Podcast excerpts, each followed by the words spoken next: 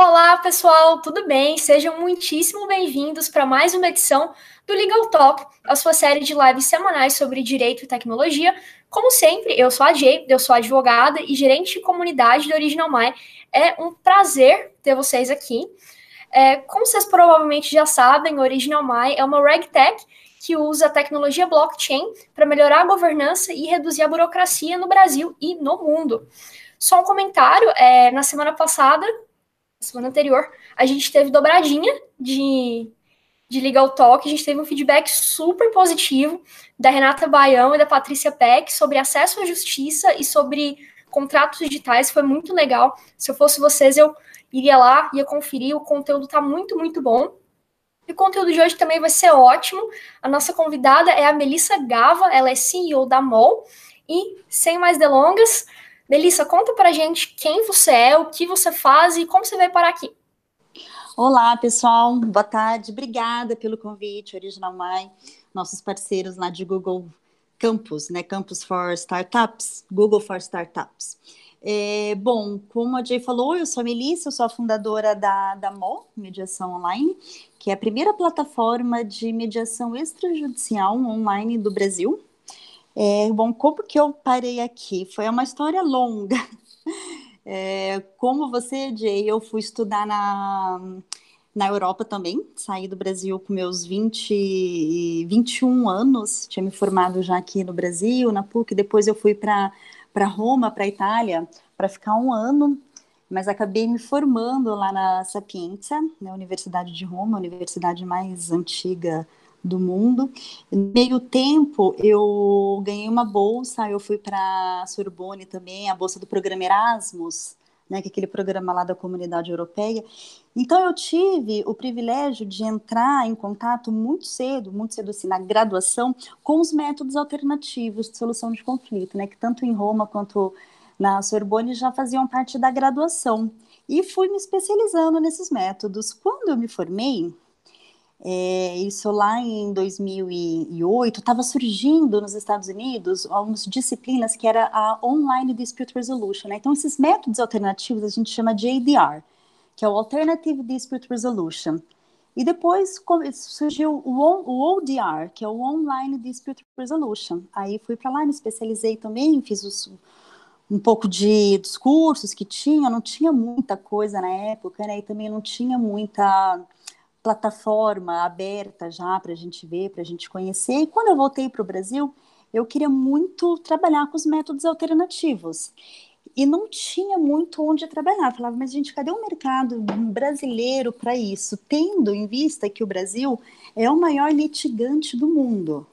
Eu falei, poxa, o Brasil é o país que tem mais processos judiciais per capita no mundo como que a gente não tem um, os procedimentos de mediação extrajudicial, né, a negociação, a arbitragem, tinha, mas tem, né, tinham as câmeras, a, a, a mediação, a arbitragem institucional, estava também no comecinho ali, depois logo de, da resolução do CNJ, já tinham as conciliações, judiciais, mas o mercado realmente privado e, sobretudo, é, online, de startup, de legal tech, não tinha.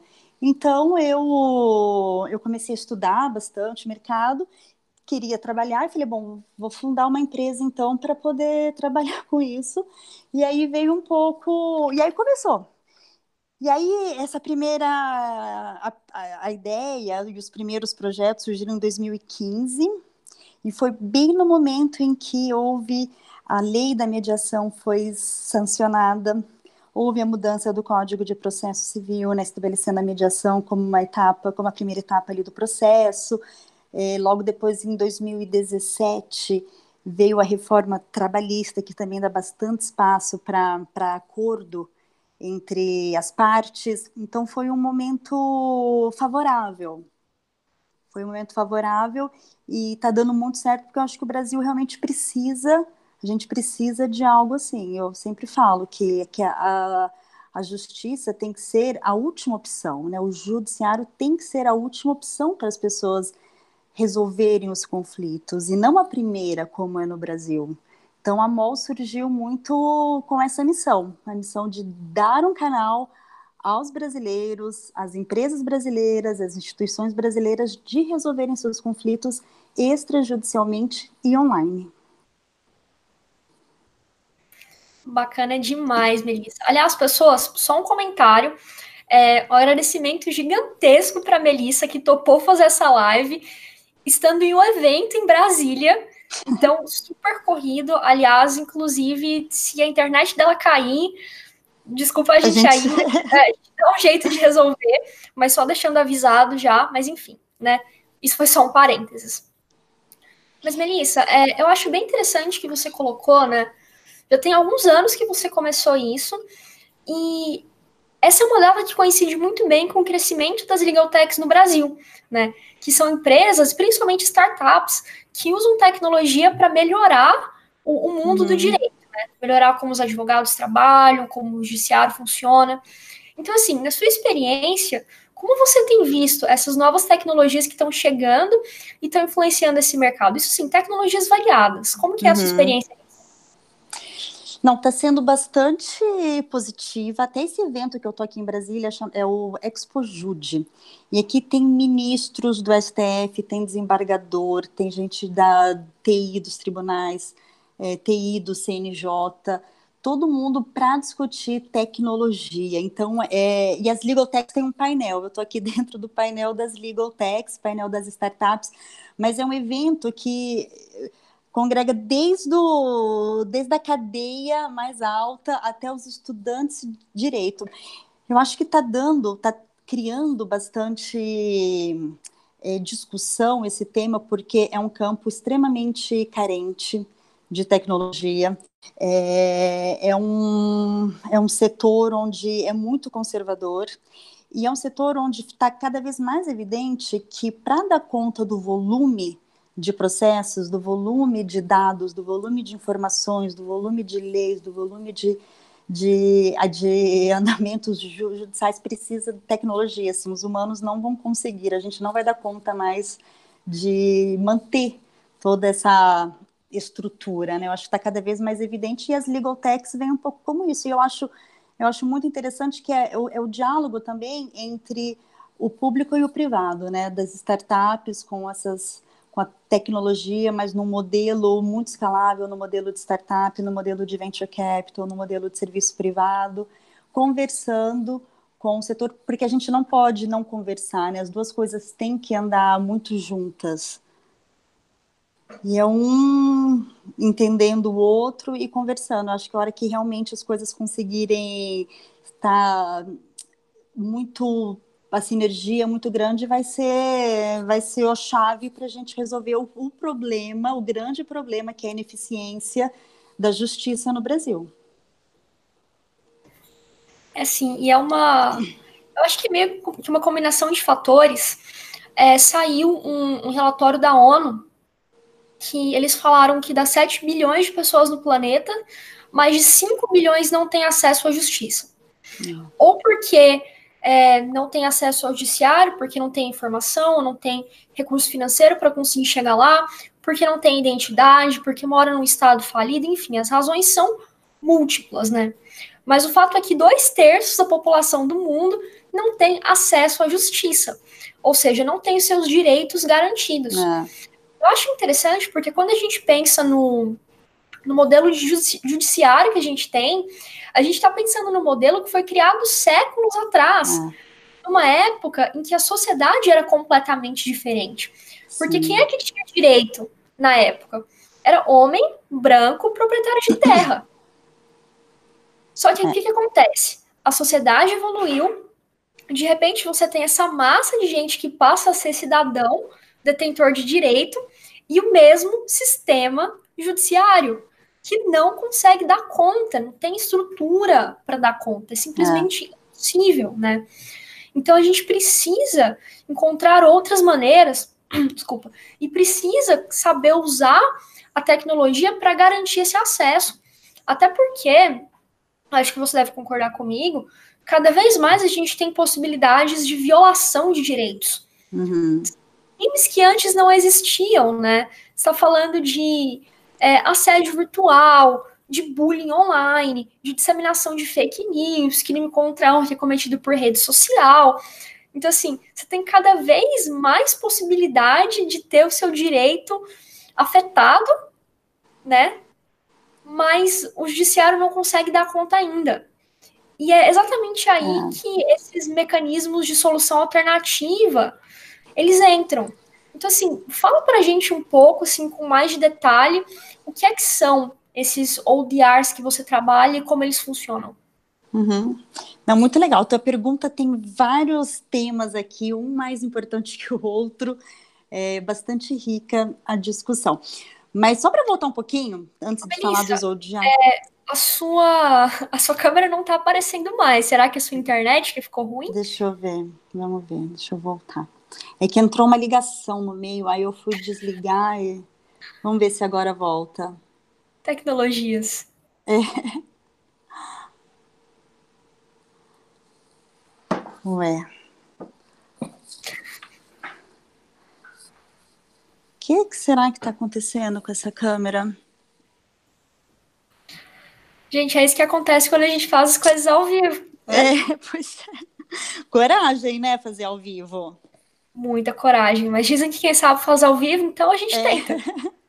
Só um minutinho, gente. Só colocando a câmera aqui para voltar nessa, nesse papo super bacana. Ai, Alex, where's my charger?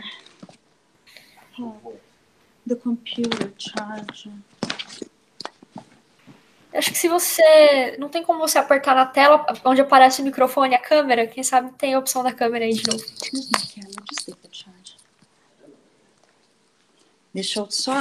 Também tá acabando a bateria aqui, aí eu já conecto tudo.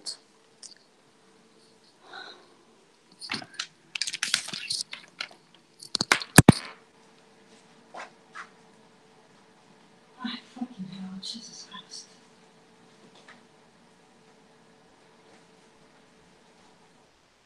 Ô, Melissa, se você quiser fazer sem a câmera, eu vou sem câmera mesmo.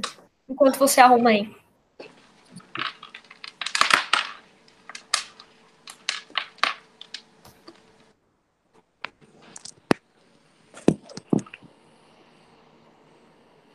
Se você quiser desligar e ligar de novo também. Eu acho que vai ser melhor, né? Eu vou então, desligar e ligar de novo. Desliga tá? rapidinho. Desculpa, desculpa pessoal. Um minutinho, desculpa. Tchau, tchau. Até daqui a pouco. Então, gente, coisas ao vivo, isso acontece.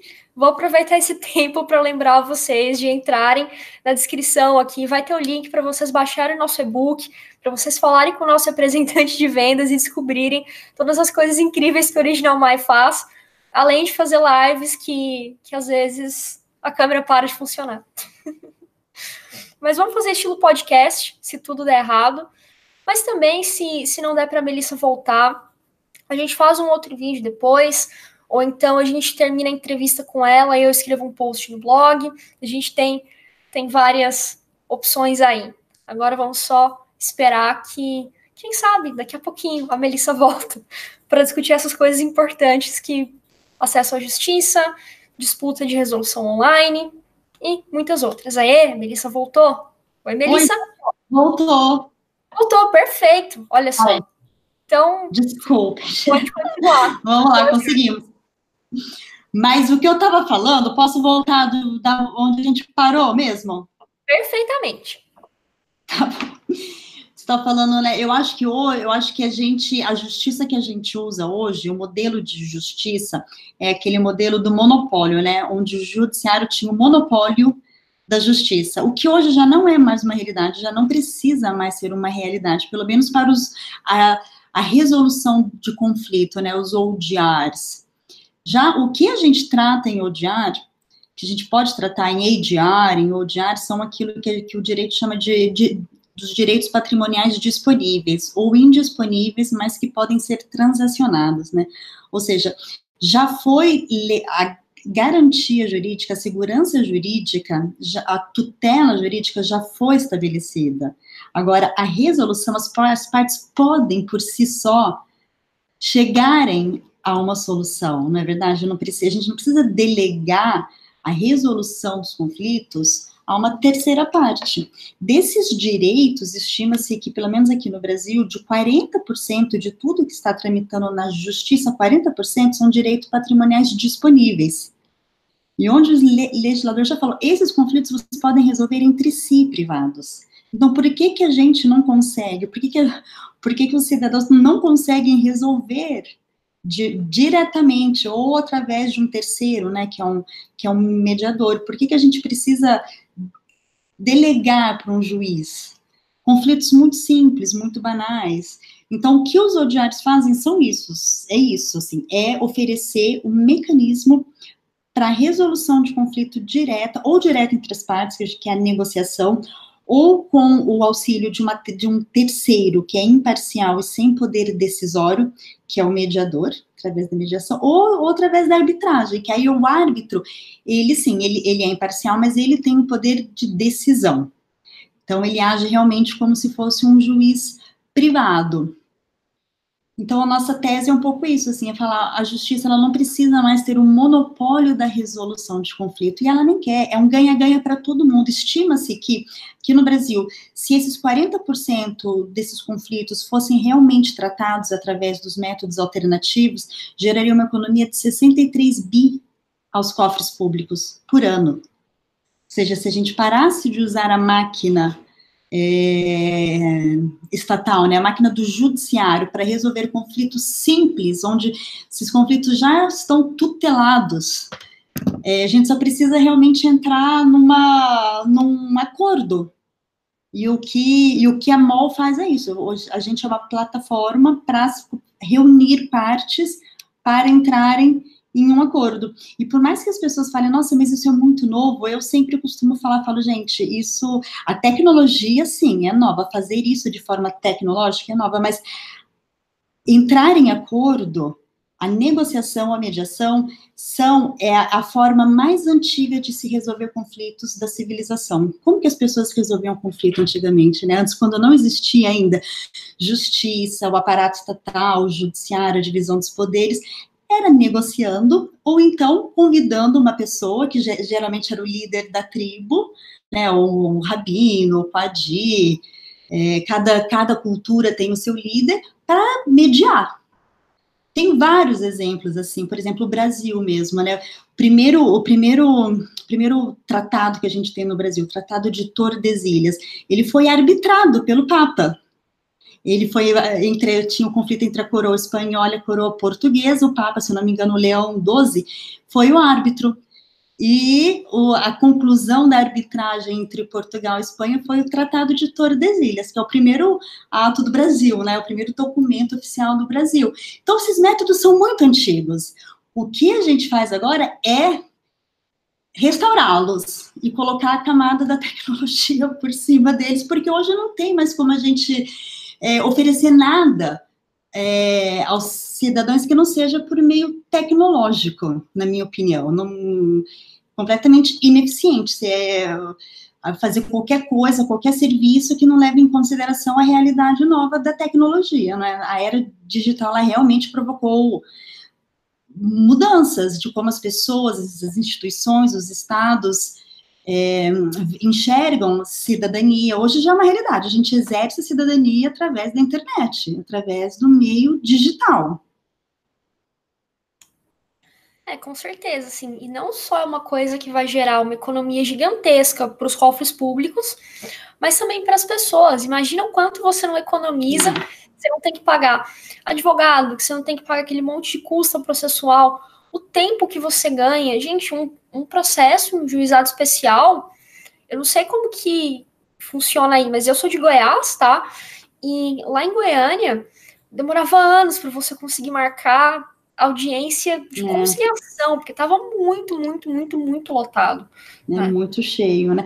E os tribunais também, eles precisam hoje, tem as, uh, depois da resolução 125 lá de 2010 do CNJ, as metas do CNJ para justiça estadual, é de implantar esses centros de, media, de conciliação, de mediação, os chamados sejusques, né? E fica muito difícil também para os tribunais abrir esses centros físicos, né? É, e hoje não precisa mais. Por que as pessoas, por que, que as pessoas, os, as pessoas, os advogados, os mediadores precisam pegar carro, sair de casa, sentar e resolver. Claro, o físico é muito melhor, na minha opinião, é muito melhor a gente sentar um tete a tete e resolver as coisas. Mas, é, quando as pessoas não conseguem estar presentes fisicamente, é aqui que entra o benefício. Entre não fazer uma mediação, porque você não pode estar presente fisicamente, ou fazer ela online, é muito melhor fazer online. E uma coisa interessante que você tocou no assunto também, Jay, falar né, da decisão, né? Quanto tempo leva a decisão de, de um juiz ou alguma coisa, mas é importante a gente pensar também que essa decisão, talvez, ela não seja boa para as partes, mesmo para quem ganha, porque a lógica da sentença é uma parte ganha uma, e uma parte perde, né? Mas mesmo, às vezes, mesmo para as pessoas que ganham a sentença, não é tão bom assim, não é melhor do que fazer um acordo onde elas decidiram o que é melhor para elas, onde elas realmente só assinam se aquilo está levando em consideração as reais necessidades e possibilidades delas, elas construíram aquela decisão, né, aquela solução. É, quando eu estava na faculdade, o, o quarto juizado civil especial, ele ficava na parte de baixo da, da Federal de Goiás. Deve ficar ainda, né? E eu fiz um curso lá de, de conciliação e mediação. E a instrutora costumava falar que mesmo um acordo ruim é melhor hum. que uma boa demanda. É, com certeza. Isso com certeza. É. Justamente por essa razão. É. O pior dos acordos ainda é uma coisa que foi acordada. É. Eu também eu tenho uma passagem de, dessas que eu escutei de um promotor de justiça é, do Ceará, lá de Fortaleza, que ele contou de uma briga entre uma empreiteira, um grupo empreiteiro, e um grupo de ambientalistas acerca de uma, de uma propriedade lá em Fortaleza, que ficaram anos, décadas brigando. E quando saiu a, a, última sentença foi favorável ao grupo foi favorável às empreiteiras, a esse grupo. Eles rasgaram a sentença e foram buscar o acordo com os grupos ambientalistas, ou seja, mesmo a sentença, eles terem ganhado a sentença, não era boa para eles. Eles simplesmente rasgaram e falaram: não, vamos buscar o acordo, porque a sentença não foi boa para a gente. E acontece mesmo, né? O juiz, ele. A, a lei se, sentencia de um modo que não necessariamente é o melhor para as partes. É, o, é como a lei deve ser cumprida, deve, deve ser feita, mas que aquilo vai atender as necessidades das pessoas, das empresas, aí já é outra coisa também. É por isso que o ideal é que você tente tudo, e aí, é. se nada deu certo, você vai é. bater na porta do judiciário, mas caso Sim. contrário, tenta alguma coisa antes. Mas assim, em termos bastante concretos, é, como que a MOL funciona? Quer dizer, quem é que entra, como que é o procedimento, o que, que vocês fazem que consegue resolver esse tipo de problema?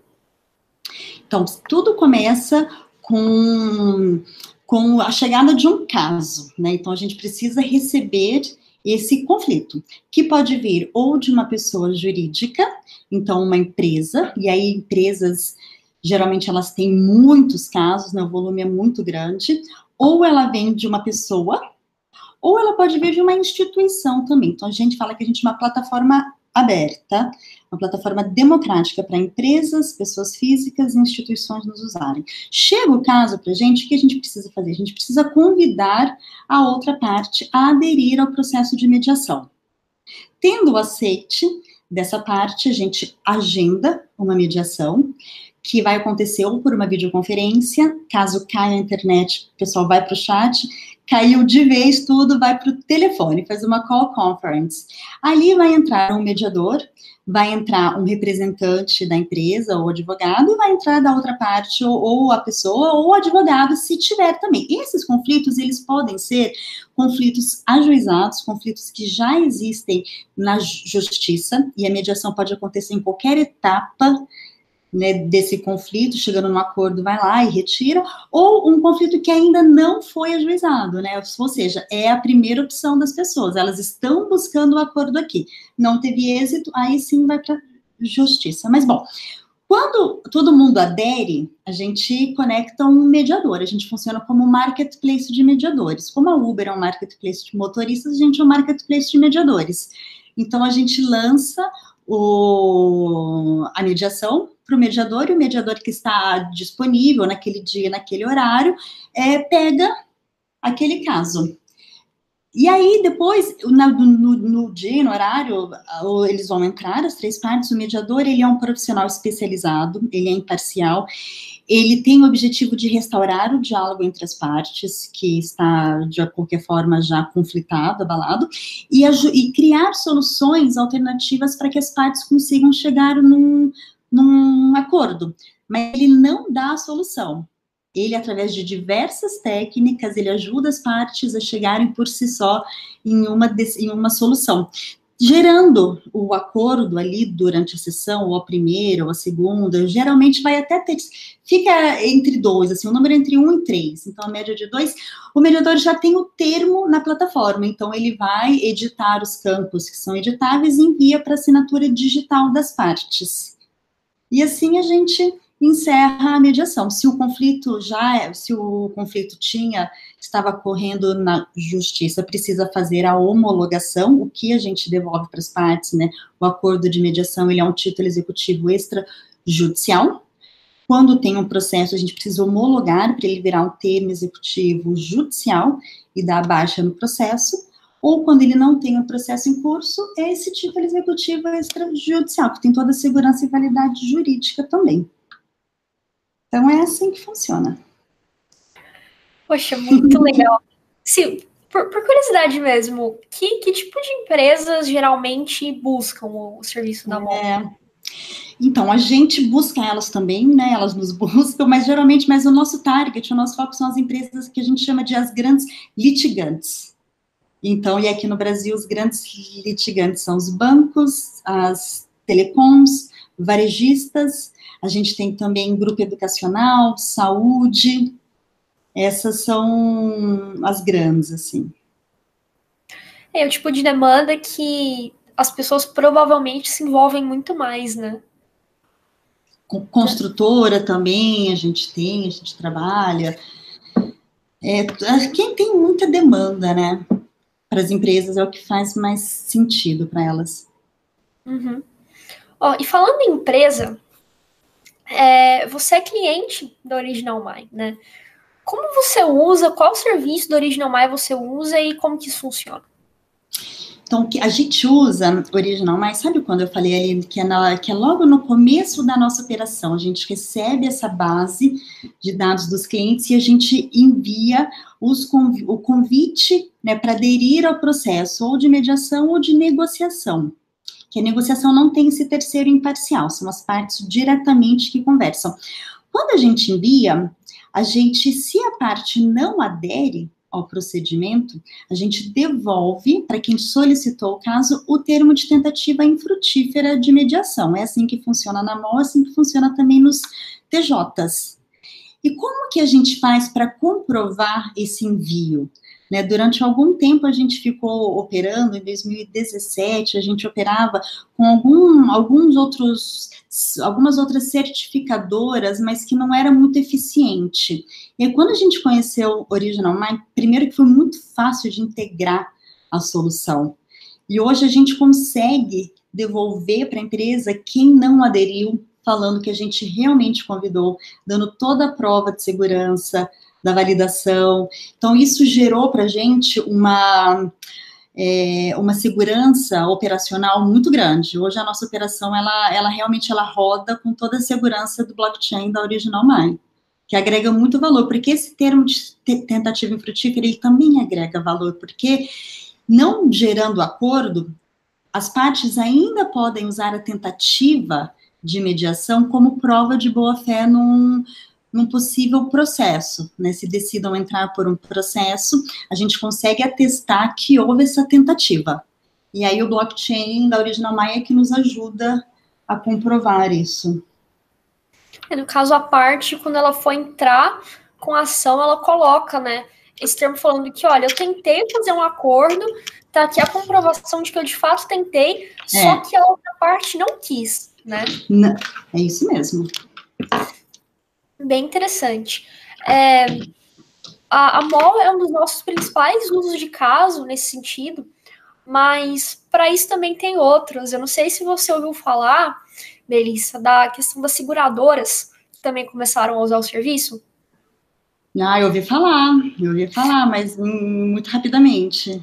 É porque, assim, é, teve uma decisão, acho que do. Uhum. Agora não lembro se foi do STF, que falava que, tudo bem, você tem um seguro e você tá inadimplente, certo? Pela regra, se você tá inadimplente e você tem um acidente, a seguradora não é obrigada a pagar o prêmio, porque você estava inadimplente. Uhum. Só que a questão é, você precisa ser comunicado de que você estava inadimplente. É.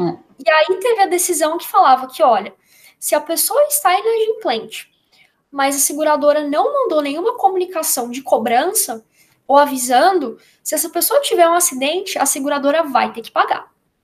Uhum. Daí o problema era, como que a seguradora vai conseguir é. comprovar que a pessoa estava ciente, né? Ah, você vai mandar um e-mail. Só que se você falar, olha, sou a seguradora, eu mandei e-mail para a pessoa. Isso não comprova nada. É, era, era, o caso com a gente. A gente falava, é. poxa, comprova, mas não comprova nada. A gente falava, poxa, então aqui a gente está numa operando com insegurança. É, como que eu garanto que a pessoa abriu o e-mail? É. Eu não sei nem se aquele era o e-mail correto, se a pessoa abriu. O telefone é, geralmente é... não é o e-mail correto, geralmente é. É, daí no caso, as seguradoras começaram a usar também o serviço do Original My com essa finalidade. Excelente. Do mesmo excelente. jeito que na Vol, elas conseguem comprovar que, olha, a gente fez a comunicação para essa pessoa que estava, que era devedora, que ela não pagou, que ela precisa pagar. Daí, se essa pessoa tiver um acidente, a seguradora não é obrigada a pagar o prêmio. É. Parabéns para vocês, parabéns pelo serviço, que é muito bom. Assim, a nossa integração foi tão fácil, é, é muito eficiente. Vocês estão de parabéns aí do Original Mine.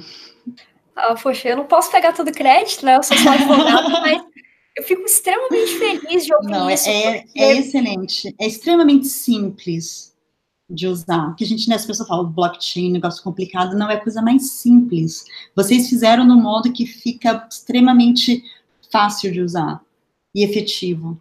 Parabéns para vocês. Poxa, obrigada. Porque assim, o, o grande objetivo é fazer algo que funcione e que melhore o acesso ao direito, sabe? A gente fica batendo nessa tecla sempre uhum. de acesso à justiça, porque tudo que a gente faz está gravitando em torno dessa noção. Seja eu dar mais segurança para uma tentativa de uma mediação online, para uhum. eu gerar uma prova contra uma, uma fake news que está online, eu assinar um contrato com mais segurança, com mais garantias. Eu acho que essas são coisas que elas atuam principalmente nessa dimensão de evitar que um uhum. problema acabe se tornando uma demanda que vai para o judiciário, porque existem maneiras melhores de se lidar com essas com coisas. Certeza. Né? Poxa, eu acho que é isso, então. A gente está tá no nosso horário já. Melissa, você tem alguma, alguma coisa que você queira falar, que às vezes eu não perguntei? Não, por hora não, mas se o pessoal tiver dúvidas depois, manda, a gente dá um jeito de responder, a gente entra de novo. Agora eu preciso ir no evento lá, que já está chegando a minha hora de falar lá. Eita, Melissa, obrigada demais por aceitar obrigada participar você, do evento. Dessa live no meio do seu evento, deve estar sendo uma correria gigantesca aí. Pessoal, obrigada demais também por estarem assistindo, por terem né, ficado aqui mesmo com, com a câmera dando problema, e aí caiu, mas a gente, a gente consegue, né? Quinta-feira que vem estaremos aqui de novo, neste mesmo bate-canal, nesse mesmo bate-horário.